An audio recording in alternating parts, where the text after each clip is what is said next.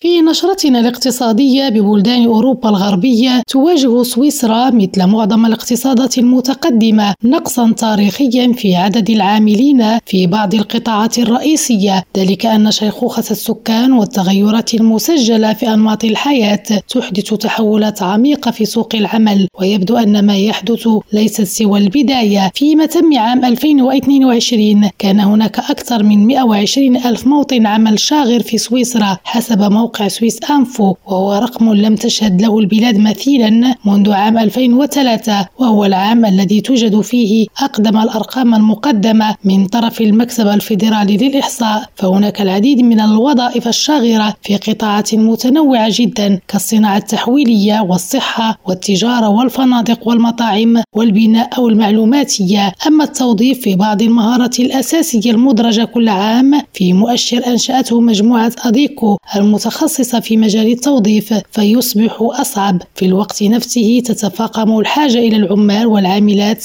بسبب تراجع معدلات البطالة إلى أدنى مستوياتها منذ 20 عاما لتستقر عند 2.2% لعام 2022 وفقا لأمانة الدولة للشؤون الاقتصادية أي في وضعية توظيف كامل. بموضوع آخر يستعد بنك إنجلترا ووزارة الخزانة البريطانية هذا الأسبوع لوضع خريطة طريق لإدخال الجنيه الجنيه الرقمي كعملة جديدة للبنك المركزي بحلول العام 2030 وسط توقعات تشير إلى الحاجة لدمج شكل جديد من النقود في النظام المصرفي البريطاني. وتوقعت جريدة تليغراف أن يتحدث محافظ بنك إنجلترا أندرو بيلي ووزير الخزانة جيريمي هانت عن احتمال الحاجة إلى وجود شكل جديد من النقود مع استمرار انخفاض الاستخدام النقدي في ظل اقتصاد رقمي متزايد. ويشار إلى أن العملة الرقمية الجديدة المدعومة من الدولة وأطلق عليها اسم بريتكوين ستستخدم جنبا إلى جنب مع العملات النقدية التقليدية في ظل مخاوف من التخلص من العملات النقدية المادية بشكل تدريجي إلى أن تختفي من المشهد المصرفي تماما. خديجة الطاهري لريم راديو لشبونة.